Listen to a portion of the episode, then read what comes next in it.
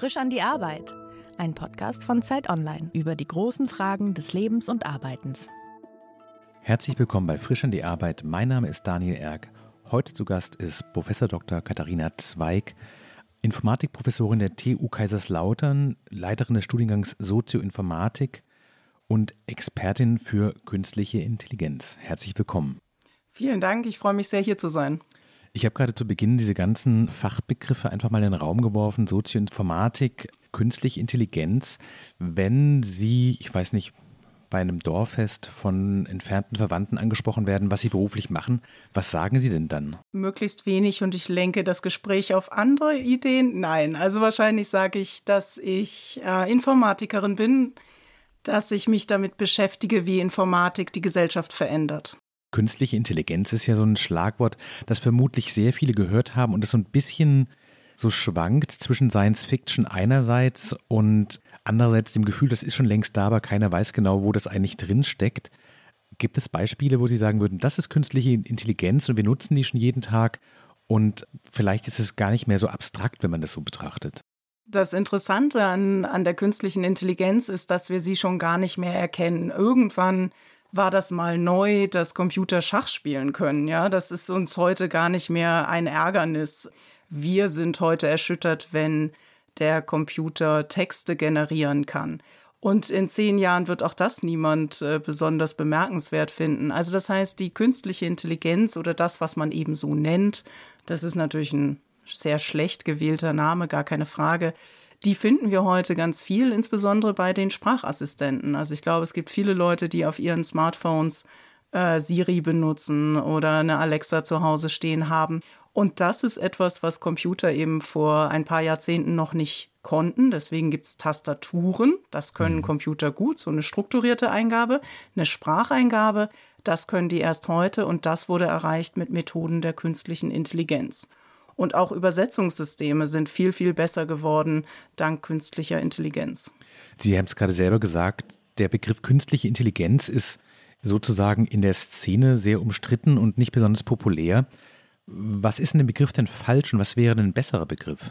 Das erste Problem ist natürlich, dass wir auch bei Menschen nicht so ganz genau wissen, was denn Intelligenz jetzt ist. Und ganz sicher ist es so, dass der Computer eben im Moment noch nicht intelligent ist. Die Methoden, die heute diese großen Durchbrüche erreicht haben, versuchen in Daten, die man aus der Vergangenheit hat, Muster zu finden, um damit die Zukunft vorherzusagen. Also ich nehme Daten aus der Vergangenheit, wie Menschen sich verhalten haben und versuche dann vorherzusagen, wie sie sich in Zukunft verhalten werden. Hm. Und das funktioniert sehr, sehr gut, wenn man genügend Daten hat und die sehr reich sind an Informationen. Aber das macht ja noch Intelligenz noch lange nicht aus, sondern Intelligenz heißt ja auch, sich in neuen Situationen zurechtzufinden, eine Idee zu haben, wie die Welt funktioniert. Und genau das kann die sogenannte künstliche Intelligenz heute noch nicht. Und das wird auch noch eine ganze Weile dauern. Das heißt, eigentlich müsste man sagen, das, was wir heute haben, ist maschinelles Lernen mhm. und das ist eher Statistik auf Steroiden. Ja, also es ist eine hochgetaktete Statistik, mit der man viel Gutes machen kann, aber intelligent ist es eben noch nicht. Das heißt, damit ich es auch richtig verstehe, im Grunde genommen sprechen wir von sowas, das ist ein bisschen wie eine sehr, sehr gut gepflegte Excel-Tabelle, die aber selber auch versteht, was ihre Muster sind. Also sozusagen wenn ich, weiß ich nicht, monatliches Einkommen als Freiberufler sehe, dann kann ich sagen, folgende Sachen haben gut funktioniert. Dann würde die künstliche Intelligenz mir sozusagen vorschlagen, schlag doch mal diesem Medium dieses Thema vor, das war das letzte Mal total super bezahlt oder was ähnliches in der Art und diese Muster werden dann quasi fortgeführt. Und das ist das Intelligente daran, dass der Computer autonom Vorschläge macht, richtig? Tja, also ich würde sagen, verstehen tut diese Maschine wirklich gar nichts, sondern ich habe da einen Haufen Daten hingeschmissen und darin sind Muster erkannt worden. Und gerade bei dem Beispiel, das Sie genannt haben, naja, wenn ein Thema vor zwei Monaten gut ging, dann geht es heute wahrscheinlich gerade nimmer. Mhm. Also das ist genau ein Beispiel dafür, wo man KI nicht so gut einsetzen kann, denn in Ihrem Beruf geht es um das Kreative, die neuen Themen zu entdecken, das, was Menschen gerade interessiert. Das ist das, was die Maschine gerade nicht kann. Die könnte für sie so ein bisschen stöbern in den sozialen Medien. Ja, also worüber reden die Leute gerade in sozialen Medien? Das wiederum geht ganz gut, denn da guckt man, ob Wörter in einer bestimmten Kombination vermehrt auftauchen und ob da so ein exponentielles Wachstum ist. Das kennen wir jetzt ja alle, exponentielles Wachstum, was das ist. Und da könnte eine Maschine dann tatsächlich die Alarmglocke schlagen und sagen, hier, guck mal, das ist ein Thema, das kommt gerade auf in den sozialen Medien. Aber gerade dieser rückwärtsgewandte Blick, der hilft ihnen nichts und verstehen tut die Maschine ihre eigenen Vorschläge auch nicht, sondern die ist total darauf angewiesen, was ich ihr zum Lernen gebe und nach welcher Art von Mustern ich sie schauen lasse. Und das war's. Trotzdem ist das mehr als eine Excel-Tabelle. Warum? Naja, weil in so einer Excel-Tabelle muss ich alles per Hand eingeben. Das Intelligente an den Maschinen ist, dass ich ihr ganz viele Beispiele hinschmeiße und sage, finde mal selber raus, was diese Beispiele gemeinsam haben. Und das ist sozusagen der intelligente Anteil, den muss ich als Mensch aber immer auch noch intelligent einsetzen. Weil Sie gerade sagten, dass das Kreative und das sozusagen Neuschaffende für diese Systeme nicht die Kernkompetenz ist und dass ich, was höre ich natürlich gerne, dass mein Beruf erstmal nicht gefährdet ist. Was ist denn gefährdet? Weil ich hatte das Gefühl, dass in dieser Diskussion die Frage, wie grundlegend wird das Arbeitsleben oder das Leben ganz grundsätzlich von diesem Machine Learning und dieser Datenverarbeitung auf Stereoiden, wie Sie das genannt haben, verändert. Und mein erster Gedanke gerade war, Steuerberatung im klassischen Sinne ist wahrscheinlich hochgefährdet. Malerei wahrscheinlich eher nicht. Tja, das ist eine gute Frage. Also tatsächlich gibt es künstliche Intelligenz, die versucht, so zu malen wie Menschen. Und das ist clever gemacht. Das sind nämlich eigentlich zwei Systeme. Das eine System versucht Fälschungen von einem Computer zu identifizieren, also menschlich gemalte Bilder und computergenerierte mhm. Bilder auseinanderzusortieren. Das zweite versucht Bilder zu malen, die das erste System nicht detektiert als Computer generiert. Und die beiden, die schaukeln sich hoch und dabei können sehr, sehr interessante Bilder entstehen, die ich mir so als Druck tatsächlich auch hinhängen würde. Aber dafür würde ich persönlich niemals so viel bezahlen, wie wenn sich da ein Künstler oder Künstlerin hingestellt hätte und mir mit dem Bild auch etwas mitteilen will. Also das heißt, diese Mitteilungs-Kommunikationskomponente, die fehlt. Aber Künstler, Künstlerinnen könnten die Maschine als Werkzeug benutzen und sie so konfigurieren, dass gewisse Kunstwerke dabei herauskommen. Also das heißt, man kann das als Werkzeug ganz wunderbar nutzen. Jetzt hatten Sie die Frage gestellt, wer muss denn um seinen Job bangen? Das, was Maschinen in den letzten Jahren gelernt haben, ist mit unstrukturierten Inputs klarzukommen. Also die Erfindung der Maus und die Erfindung der Tastatur war dazu gedacht, dass wir mit dem Computer auf eine strukturierte Art und Weise kommunizieren können, die der Computer gut versteht. Für uns ist es ja eher nervig, es behindert uns, es macht uns langsamer. Und jetzt mit den Methoden des maschinellen Lernens haben Computer Augen bekommen, deren Input sie einigermaßen interpretieren können. Sie haben Ohren bekommen, sie können also Audio-Input wahrnehmen und sie können Texte vorlesen. Das heißt, wir haben jetzt ein anderes Sensorium, mit dem der Computer tatsächlich relativ gut umgehen kann und sich in einer Welt zurechtfinden kann, die eher unserer Welt entspricht. Mhm. Und deswegen fallen solche Jobs weg, die viel mit Sichten zu tun haben. Also wenn man am Band steht und soll kaputte Produkte vom Band nehmen.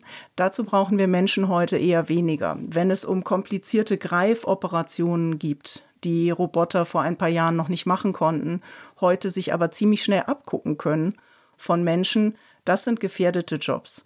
Für uns anderen, insbesondere die Wissensarbeiter, ist es so, dass die neuen Fähigkeiten des Computers uns eher unterstützen.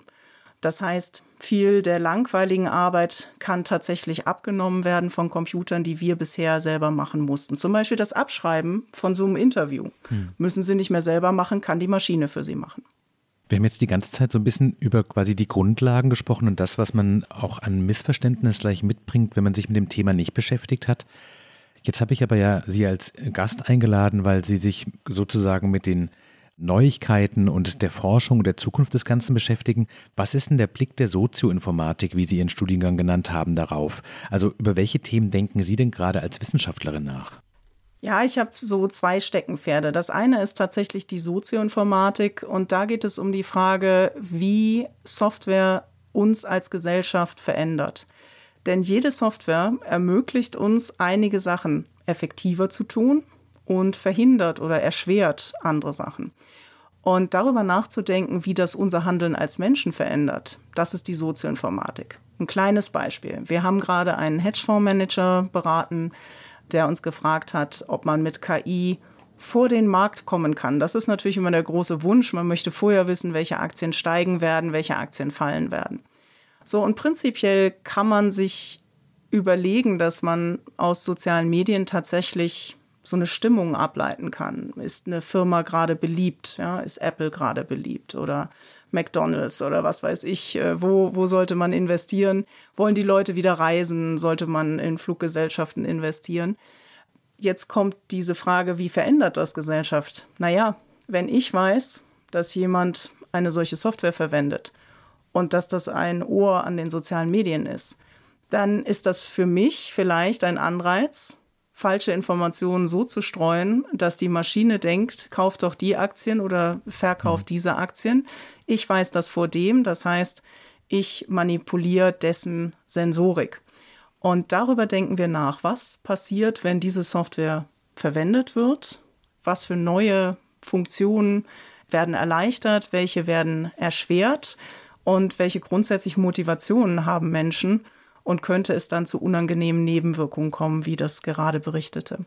Die zweite Ecke, die uns interessiert, ist, wenn Maschinen Daten der Vergangenheit angucken und danach Mustern suchen, um sie für die Zukunft zu verwenden, dann klingt das eigentlich so wie Wissenschaft, oder? Das ist doch das, was wir den ganzen Tag tun. Wir denken uns Hypothesen aus, wir generieren Daten und machen daraus Regeln oder Modelle. Und die Frage, die mich im Moment sehr umtreibt, ist, was hat eigentlich die Wissenschaftsphilosophie dazu zu sagen, wann eine solche Maschine wissenschaftlich arbeitet, unter welchen Bedingungen und wann nicht. Das ist so mein privates Steckenpferd. Ich habe vorhin in dieser Anmoderation auch das Algorithm Accountability Lab vergessen zu erwähnen. Das ist eine Initiative, die Sie äh, gestartet haben und der Name im Englischen deutet es an. Es geht darum, welche Verantwortung haben eigentlich Algorithmen. Und weil Sie gerade davon sprachen, kann eigentlich so, ein, so eine Datenerhebung, kann die eigentlich wissenschaftlichen Standards genügen? Welchen gesellschaftlichen, moralischen Standards muss es denn genügen? Weil wir alle wissen ja, eine Statistik ist quasi nur so gut, wie die Daten sind, die da drin stecken.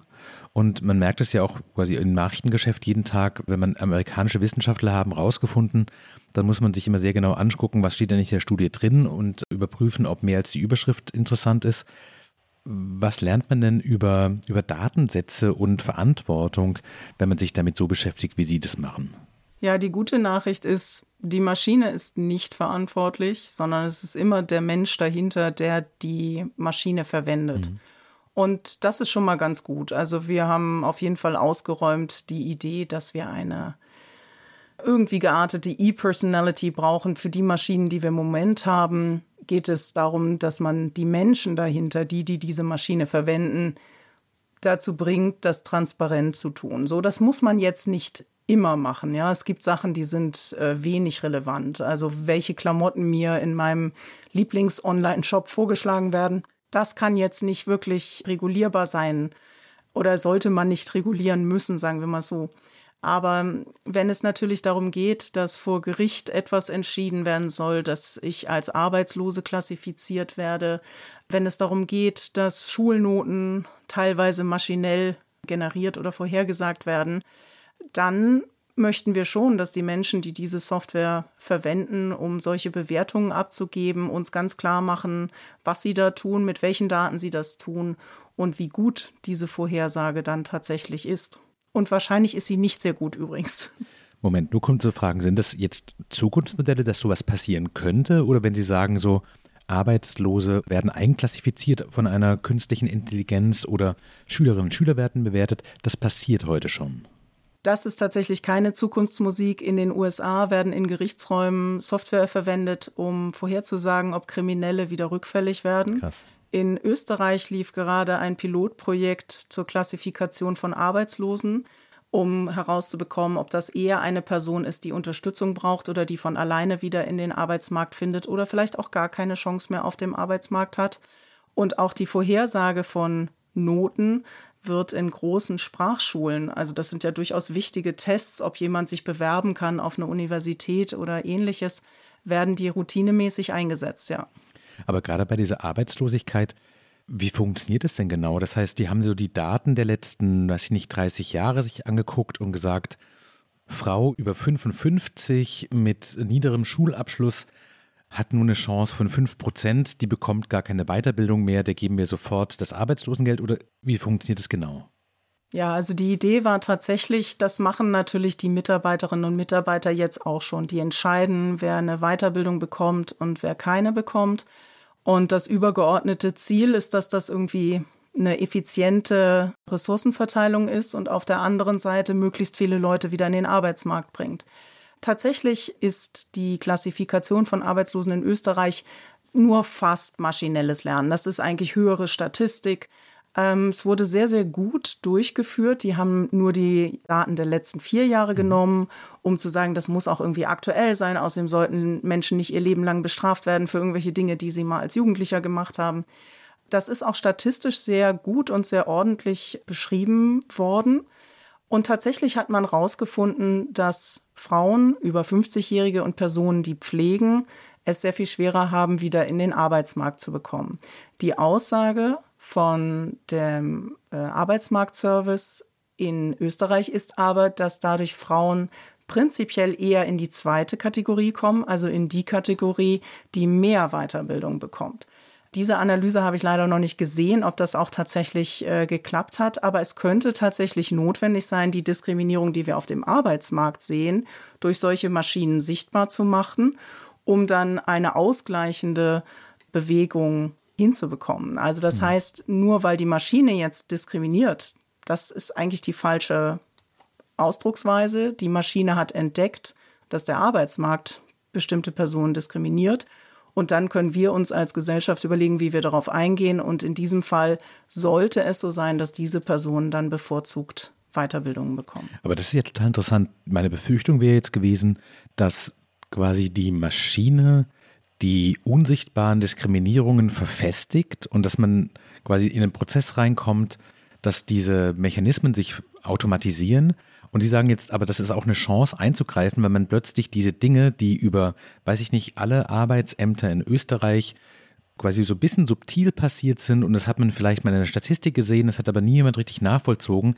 die sind jetzt so sichtbar, dass man sich endlich darum kümmern muss und es entsteht auch die Chance, genau solche Ungerechtigkeiten erst sichtbar zu machen und dann auszugleichen. Ja, und damit sind wir wieder bei der Sozioinformatik. Es kommt halt darauf an, wie man die Software verwendet.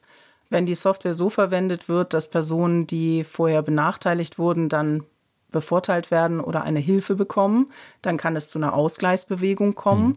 Wenn aber so eine Maschine zum Beispiel lernt, welche Art von Mensch haben wir in den letzten zehn Jahren eigentlich eingestellt und diese Regeln dann ungefragt für zukünftige Bewerbungen übernimmt, dann kann es eher dazu führen, dass wir Muster verfestigen. Ja, wenn wir vorher 85 Prozent junge Frauen eingestellt haben, dann bleiben wir eben auch dabei. Mhm. Also das heißt, man muss sich halt immer dessen gewahr sein, dass das ein Werkzeug ist und dass man es so verwendet, wie das gesellschaftlich äh, gewünscht ist. Wir sind jetzt gerade ziemlich tief in die Komplexität des Themas sofort eingestiegen. Wie ist es denn für Sie als Professorin? Sie arbeiten ja quasi mit dem Blick in die Zukunft und in einen Bereich rein, der mit sehr hoher Wahrscheinlichkeit an Wichtigkeit gewinnt was sind so für Sie die Momente, wo Sie merken, jetzt macht das gerade total Spaß, wenn Sie das Gefühl haben, Sie können quasi in den öffentlichen Diskurs reingehen und vielleicht wie gerade eben auch so ein paar Sachen mal erklären und dafür sorgen, dass die Klischees über die Sozioinformatik und die künstliche Intelligenz weniger werden? Sind es diese Punkte, wenn Sie merken, Sie gucken jetzt wirklich ganz, ganz direkt in die unmittelbare Zukunft rein und Sie sind sozusagen nicht vor dem Markt, aber vor der Wissenschaft, weil Sie eben diese Einblicke haben? Ist es der Moment, wenn Studierende bei Ihnen im Studium sitzen und denen geht wirklich ein Licht auf, dass das, was die Informatik macht, eine gesellschaftliche Relevanz hat? Haben Sie da was, wo Sie sagen, so ja, dafür arbeite ich ja nicht? Also was ich im Moment eigentlich am spannendsten finde, ist, dass aus meiner Sicht die Geistes- und Sozialwissenschaften zusammenwachsen sollten hm. mit der Informatik. Das sehen wir noch nicht so viel, wie ich das gerne hätte.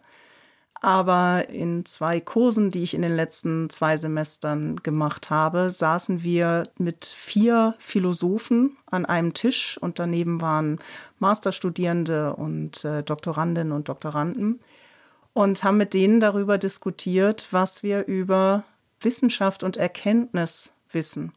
Denn tatsächlich sollen ja diese Maschinen für uns Erkenntnisse generieren. Und wenn ich dann sehe, dass eine Theorie, die man eigentlich mal abstrakt formuliert hat, darüber, wie Menschen zum Beispiel Handlungen vollziehen, wenn sie miteinander sprechen, dass das plötzlich Auswirkungen hat darauf, wie wir bessere KI bauen, das ist für mich das wirkliche Glücksgefühl. Und das haben wir gerade durchgeführt an einem System, das Noten vorhersagt für Essays von Sprachschülern. Und da haben wir bemerkt, dass die Vorhersage einer Note nicht dasselbe ist wie ein Essay zu bewerten. Dazu haben wir die sogenannte Sprechakttheorie von Austin verwendet. Und das finde ich tatsächlich sehr, sehr spannend zu erklären, warum das, was die KI macht, einfach nicht dasselbe ist wie das, was der Mensch macht. Und wenn man diese Unterscheidung mal verstanden hat, dann kann man sich viel mehr Gedanken darüber machen, wann kann uns die Maschine trotzdem unterstützen und wo ist der Mensch absolut notwendig. Diese tiefen Gedanken und die dann wieder einzuspeisen in diese praktische Softwareentwicklung, das finde ich wirklich enorm spannend. Haben Sie bei all dem nicht manchmal das Gefühl, das ist eine totale Überforderung dessen, was man eigentlich die ganze Zeit denken kann? Also kann man sich in Ihrem Beruf so ein weiß ich nicht, so einen leicht äh, verkaterten Tag, über den man am Abend vorher viel zu spät ins Bett gegangen ist, leisten? Oder muss man eigentlich nicht die ganze Zeit total wach sein und diese Komplexitäten wirklich immer präsent haben? Ich glaube, dass genau diese Gedanken das sind, warum ich keinen Alkohol brauche, weil mir das so viel Spaß macht, mich da reinzudenken mhm. und da vor mich hin äh, zu basteln und kreativ zu sein. Das ist, glaube ich, wie ein Rauschzustand. Wenn ich da mal zwei bis drei Stunden habe, ohne dass irgendjemand reinkommt, das ist eigentlich das große Glück. Wann haben Sie denn gemerkt, dass Sie das beruflich machen wollen? Also quasi, als Sie angefangen haben zu studieren, gab es ja vermutlich dieses ganze Feld in dieser Form nicht. Und äh, Sie haben ja auch im Groben in dem Bereich Biologie angefangen, wenn ich das richtig notiert habe. Genau, eigentlich wollte ich verstehen, wie der Mensch funktioniert. Mein damaliger Freund lag jedes Wochenende unter seinem Auto. Ich habe mir gedacht, ich würde gerne den Menschen so gut verstehen, wie mein Freund sein Auto versteht, wo man an welcher Schraube drehen muss, damit es den Menschen besser geht und habe deswegen Biochemie äh, studiert in Tübingen.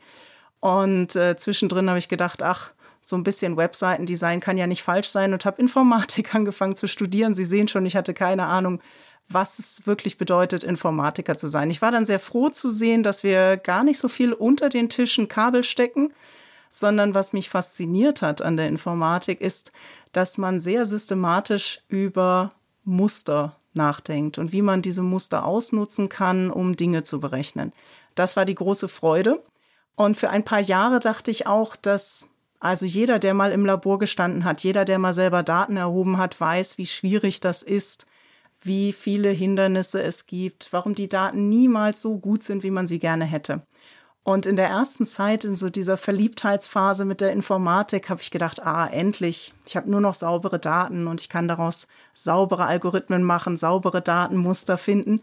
Und dann irgendwann ist mir aufgefallen, tja, das, was wir da in der theoretischen Informatik machen, die Algorithmen, die wir entwickeln, in dem Moment, wo sie angewendet werden auf die reale Welt, dann merkt man erst, dass das immer noch subjektiv ist, dass wir Entscheidungen treffen, zum Beispiel darüber, was fair ist. Ja, was ist denn jetzt fair, mhm. wenn Frauen auf dem Arbeitsmarkt diskriminiert werden? Sollte man die dann besonders fördern? Dadurch geraten nämlich tatsächlich Männer verstärkt in die Gruppe von den Leuten, wo man sagt, die finden gar nicht mehr in den Arbeitsmarkt zurück. Da stecken wir keine Ressourcen mehr rein. Also Fairnessfragen ist so ein typisches Beispiel von dem, wo wir Formeln haben als äh, Informatiker wo aber natürlich hinter diesen Formeln gesellschaftliche Werte stecken. Und die Frage, wann wir welche Formel verwenden, um Gesellschaft voranzubringen, die können wir als Informatiker alleine nicht lösen. Mhm. Und da brauchen wir eben die Hilfe von Geistes- und Sozialwissenschaftlern, von Psychologen, von Rechtswissenschaftlern, von Wirtschaftswissenschaftlern, Politikwissenschaftlern. Und tja, das ist jetzt meine große Freude. Hätte Ihnen damals in dem Moment, als Sie Ihren damaligen Freund unter dem Auto gesehen haben, jemand den Blick in die heutige Zeit ermöglicht, hätten Sie gesagt, ja, das sieht mir total ähnlich? Oder hätten Sie laut gelacht, weil es Ihnen abwegig erschienen wäre? Ah, die, die Informatik, das hätte ich eher nicht gedacht. Das war so die Rolle von meinem Bruder in der Familie. Aber wenn ich jetzt hinter mir in das Buchregal gucke und da ist ein ganzes Fach mit Psychologiebüchern voll und daneben steht die Philosophie und darunter steht die Soziologie, dann denke ich, ich bin genau da angekommen, wo ich gerne hingewollt hätte. Wo wollten Sie denn als Kind werden? Hatten Sie so einen Wunschberuf? Ja, die Biochemie, ganz, ganz früh. Ja? Also mit, zum 16. Geburtstag gab es das Lehrbuch zur Biochemie, ja, tatsächlich. Was hat Sie daran so fasziniert damals? Ja, ich hatte mir das so vorgestellt, dass wir besser verstehen, wie wir funktionieren. Es ist ja doch ein großes Wunder, oder? Was wir alles können, mhm. dass wir so komplex sind und dafür dann doch relativ selten krank. Aber wehe, man wird mal krank, dann merkt man, wie fein das alles vorher aufeinander abgestimmt war. Das hätte ich gerne besser verstanden. Aber natürlich ist die Biochemie noch sehr weit weg, den Menschen vollständig zu verstehen. Das sehen wir jetzt ja auch an der Impfstoff- Entwicklungen, an den Nebenwirkungen, die das hat, an dem Coronavirus. Wir verstehen nicht wirklich, warum dieser Virus jetzt äh, so große Auswirkungen auf uns haben kann. Wenn Sie auf Ihren Werdegang blicken und gucken, was so die Wegmarken und vielleicht auch so Entscheidungspunkte waren, ist, glaube ich, das Interesse wahrscheinlich an komplexen Prozessen, das Interesse an Mensch, aber auch an Muster, äh, was, was mir so relativ zentral erscheint. Haben Sie so eine Art Leitmotiv? Also ist es die Komplexität, die sie letztlich unterm Strich reizt? Ist es das Mensch-Maschine-Verhältnis? Haben Sie so einen Punkt, wo Sie sagen würden, so ja, es gibt letztlich diesen einen Punkt, das triggert mich eigentlich immer? Ja, ich glaube, es ist die Vorhersagbarkeit von scheinbar komplexen Mustern. Wenn wir uns das jetzt angucken, wie oft wir überrascht wurden von der nächsten Coronavirus-Welle. Und einige werden davon eben nicht überrascht, weil sie wissen, wie komplexe Systeme funktionieren, was ein exponentielles Wachstum wirklich bedeutet. Das ist eigentlich das, was ich am spannendsten finde, dass wir in all dieser Komplexität, in den ganzen Interaktionen, die dazu führen, dass scheinbar plötzlich mit großer Wucht etwas über uns hereinbricht, da eine Vorhersagbarkeit hineinzubekommen. Das ist das, was ich spannend finde. Und das ist eine, eine Richtung, für die wir im Deutschen eigentlich gar keinen guten Namen haben. Im Englischen heißt das Complex Systems mhm. Science, also das ist die Wissenschaft von den komplexen Systemen. Das ist ein Bereich, der eher in der statistischen Physik einmal angefangen hat und den wir, glaube ich, hier ganz dringend brauchen. Wir sehen das eben in den Umweltwissenschaften, dass wir verstehen müssen, dass die Versiegelung von Flächen dazu führt, dass wir solche Überflutungen haben, dass exponentielles Wachstum etwas ist, was wir, mit dem wir als Menschen schlecht umgehen können. Und in den 1980ern gab es einen Professor, Professor Dr. Dietrich Dörner, der ein tolles Buch geschrieben hat darüber, wie schlecht wir Menschen darin sind, komplexe Systeme zu erfassen und ihr Verhalten vorherzusagen und sie dahin zu steuern, wo wir sie gerne hin hätten. Und ich bin nicht ganz so pessimistisch wie er. Ich hoffe eigentlich, dass wir gemeinsam mit Computern, wenn wir unsere Vorteile miteinander verbinden, dass wir dann besser in der Lage sein werden, komplexe Systeme zu erfassen und auch vorherzusagen und zu steuern. Würden Sie sagen, dass dieses Arbeiten mit komplexen Systemen und diese, dieses sich in einen Rausch reindenken in Bereiche, in denen, glaube ich, so, die man einfach nicht mehr aus dem Bauchgefühl und so aus der Intuition rausmacht, wo man, so, wo man wirklich sehr klar und konzentriert sein muss, dass das letztlich Ihre Berufung ist? Ah, ich glaube, es ist andersrum. Wenn man diese Muster erst einmal erkannt hat, dann ist das gar nicht mehr so komplex. Wenn man verstanden hat, was Viralität ist und wovon die abhängt, dann kann man verstehen, warum Fake News im Internet sich so schnell verbreiten, genauso wie man verstehen kann, wie eine Pandemie sich verbreitet. Also ich glaube, wenn man diese grundlegenden Muster in ihrer Dynamik verstanden hat, dann kann man da hingucken. Und das ist etwas, was wir versuchen, den Studierenden der Sozioinformatik mitzugeben. Und das wird auch das Thema meines nächsten Buches sein, zu versuchen, diese Modelle, mit denen wir tagtäglich umgehen, in die breite Bevölkerung zu bringen. Denn ich glaube, das bringt was. Ich weiß nicht, wie es Ihnen ging, wann Sie persönlich in den Lockdown gegangen sind, aber wir waren äh, mit meiner Arbeitsgruppe sehr, sehr früh dran weil wir eben schon früh gesehen hatten, ey, das könnte schwierig werden, das könnte exponentiell sein. Ich weiß noch, ich stand mit einem zwei Wochen Einkauf beim Aldi und dann guckt jemand so rein in meinen Einkaufswagen und sagt, große Familie oder Panik? Ich so, nö, nicht Panik, aber ich gehe jetzt mal einkaufen und dann waren wir die nächsten zwei Wochen zu Hause. Dieses Vorwissen, jetzt könnte was passieren, jetzt ist was am Kippen, das ist, glaube ich, etwas, wofür wir mehr eine breitere Grundlage brauchen. Das sollte eigentlich jeder wissen. Aber gibt es dann nicht diese Momente, ich stelle mir das auch ein bisschen anstrengend vor, wenn man auf Politik und Gesellschaft und auch die öffentliche Kommunikation guckt und denkt, das kann doch jetzt nicht euer Ernst sein, dass es in dieser Form diskutiert wird. Also wir halten sich quasi in all dem die gute Laune nicht zu verzweifeln an der Einfältigkeit der, der Diskussionen oft. Ja, auch das lässt sich oftmals systemisch erklären. Und die Frage ist, wo müssen wir anfangen? Mhm. Und ich glaube tatsächlich, dass wir früh damit anfangen müssen. Wir müssen Kindern früh vermitteln, dass nicht nur alles ein individueller Natur ist, sondern dass viele Phänomene eben systemischer Natur sind. Und ähm, das ist sicherlich Teil auch dessen, was ich in den nächsten Jahren machen will und wo auch andere schon vorgelegt haben. Christian Stöcker hat gerade ein Buch herausgebracht, das heißt, das Experiment sind wir. Und da geht es um eine dieser Fragen, nämlich das exponentielle Wachstum, was er an ganz vielen Stellen illustriert.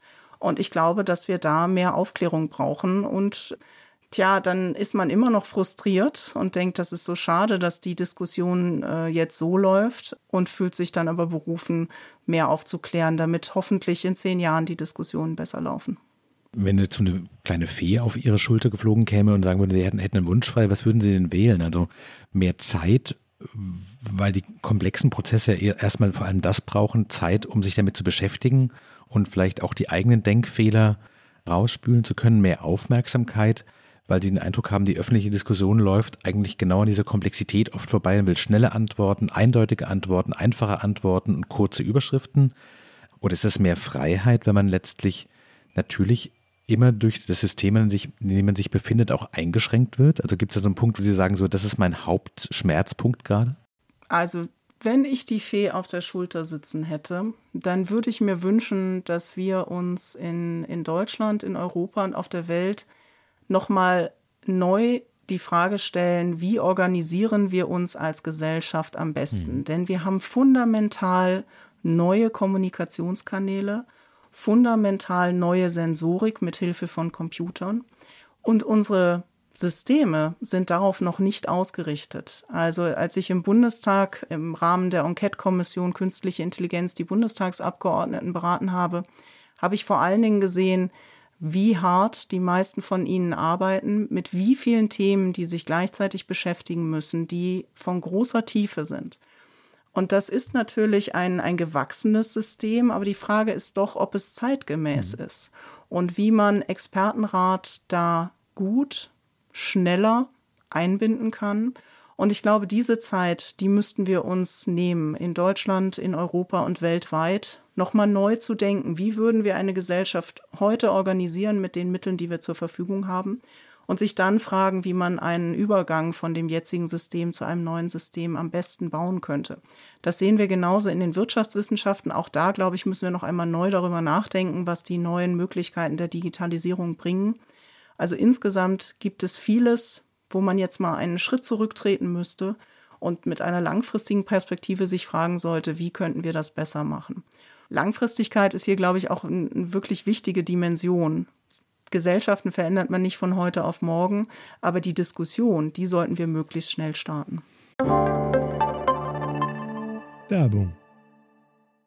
Wie geht es weiter mit der Europäischen Union? Präsidentschaftswahlen in den USA, EU-Parlamentswahlen, geopolitische Krisen und wirtschaftliche Schwierigkeiten. Wir suchen Lösungen für diese Herausforderungen. Am 19. und 20. März auf der digitalen Europakonferenz von Handelsblatt, Die Zeit, Tagesspiegel und Wirtschaftswoche. Über die Zukunft Europas sprechen wir mit Bundeskanzler Olaf Scholz, Wirtschaftsminister Robert Habeck und vielen mehr. Kostenlose Anmeldung unter europe20xx.de.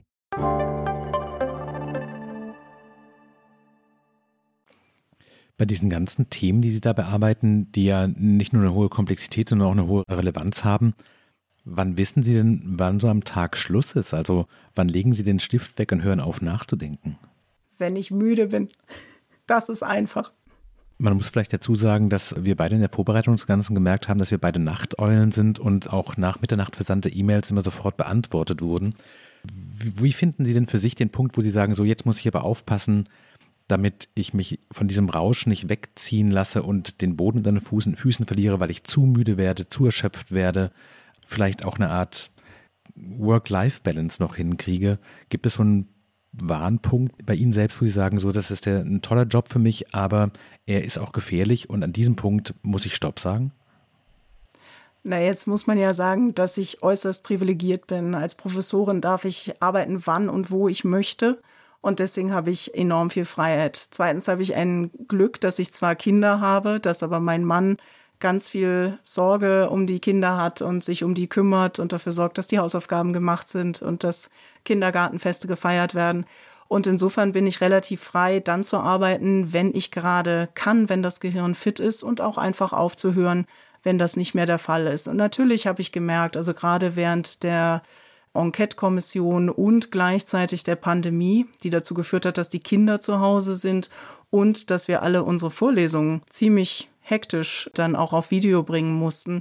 Das war sicherlich eine Phase, in der die Überforderung groß war. Und ich denke, das haben fast alle Hörerinnen und Hörer in dieser Zeit auch selber mitbekommen.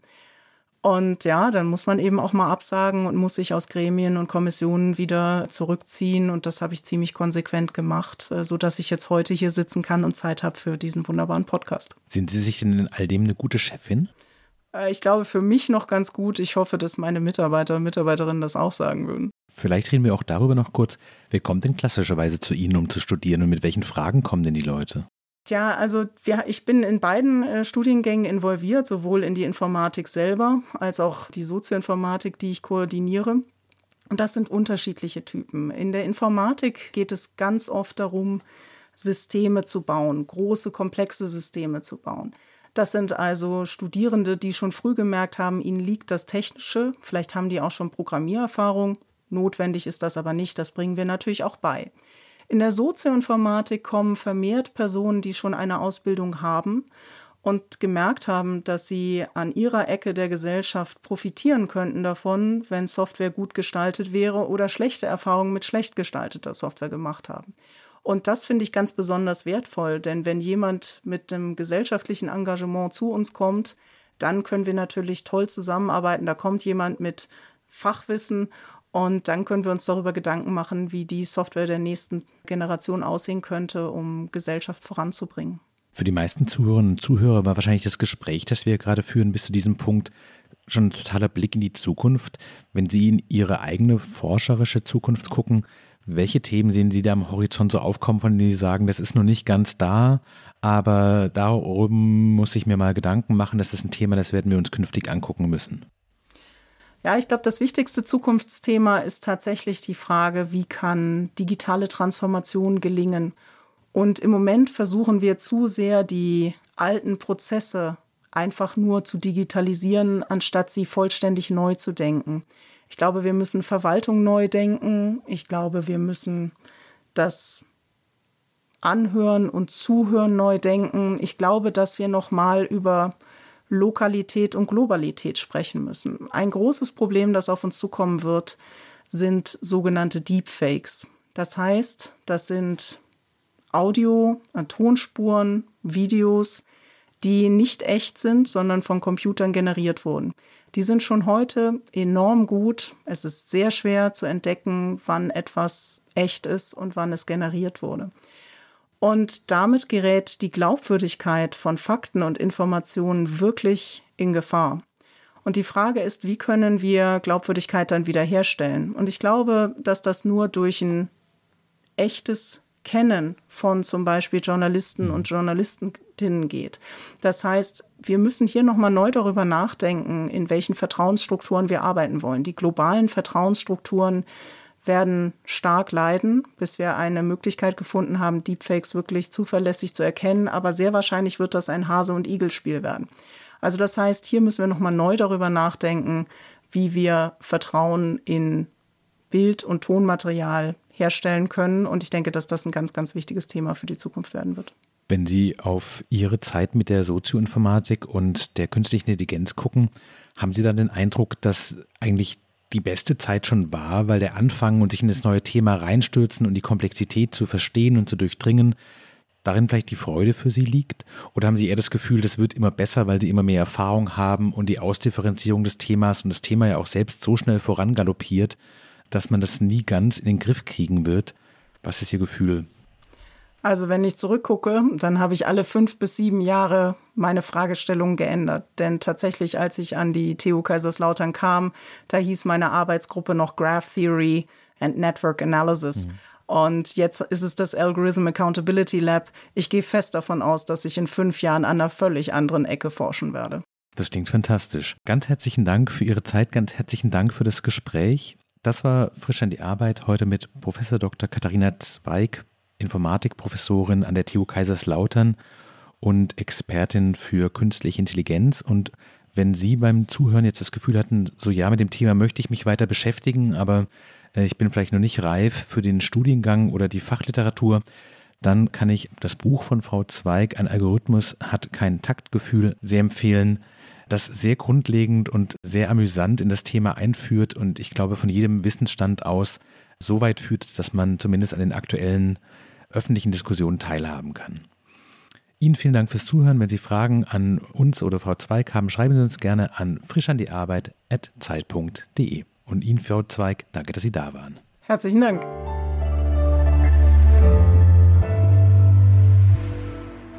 Frisch an die Arbeit, ein Podcast von Zeit Online. Konzipiert und moderiert von Leonie Seifert und Daniel Erck. Produziert von Maria Lorenz, poolartists.de.